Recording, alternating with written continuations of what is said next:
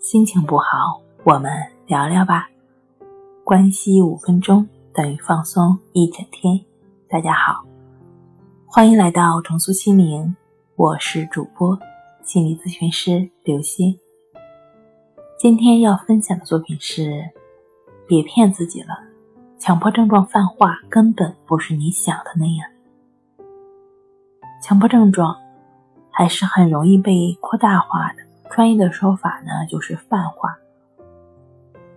它指的是最开始我们强迫的只有一个观念，但到后来，强迫的观念越来越多，一个接着一个的强迫，他们可能是同时强迫，也可能是一个代替一个的强迫。泛化是怎么出现的呢？一般来说，强迫症容易泛化的，多是比较内向的。同时又有完美主义情节、敏感和固执性格的患者，这样患者最初的强迫观念可能是自己被污染了，表现为反复的清洗。由于这个强迫的冲动持续的得不到解决，于是他对其他的事物产生了强迫。他在出门后又突然想起来门是不是没有锁好，于是强迫的去思考这个问题。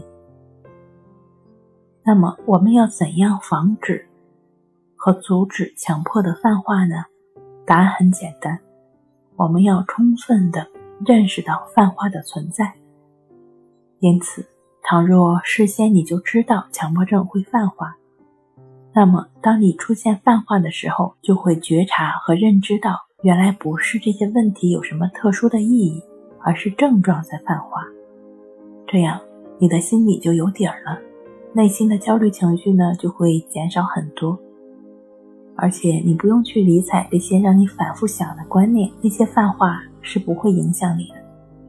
千万要注意，有时候这些泛化的强迫观念，表面上看是很正确的，让你觉得欲拒不能，但要记住，这是一个陷阱。